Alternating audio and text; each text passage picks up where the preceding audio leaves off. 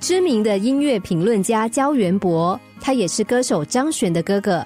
前几年，他做了一项创举，那就是他访问了世界上最顶尖的五十五位钢琴家，并将采访集结成书，为当代的古典音乐界留下了很珍贵的资料。那些钢琴家并不认识他，全是靠着他毛遂自荐、以有深度、诚恳的问题，让忙碌的钢琴家答应抽出时间让他采访。而他的访问果然十分杰出，让每个钢琴家都留下深刻的印象。不过，唯有一次例外。有一次，他访问一位非常年轻的钢琴家，也因为对方资历不深，他准备的时候也格外疏忽，没有花太多的时间搜寻数据。采访当天，他问到那位钢琴家的老师关于儿童的问题。原本亲切的钢琴家脸上却露出不悦的神情，开始闪躲他的问题。访问只好草草结束。焦元博觉得钢琴家的反应很怪，却不知道发生了什么事。回家一查，他才赫然发现，原来那钢琴家的老师最近陷入性骚扰男童的风暴，也难怪钢琴家不愿提起。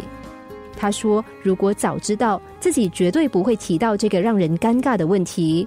但事情已经发生了，他也只能连忙写信向那位钢琴家道歉。”他说：“这件事让他学到一个非常大的教训，那就是无论访问的对象是谁，都要先做好万全的准备。”另一则故事是这样的：有个保险业务员，工作认真又细心，总是想办法替顾客做最好的方案规划。有一次，他谈到一件大案子，眼看就要签约了。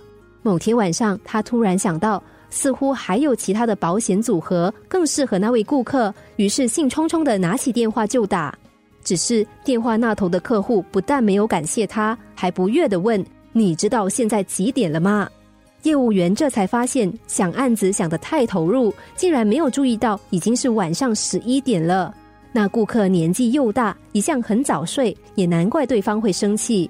尽管他不断的道歉，但顾客却不原谅他，案子最后还是没有谈成。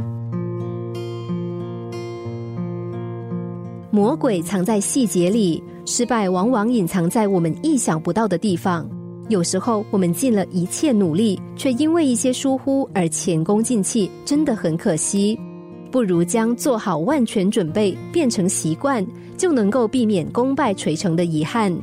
凡事多一点细心，只需要五十分力气的事，也做足一百分的准备，就能够避免让人捶胸顿足的遗憾发生。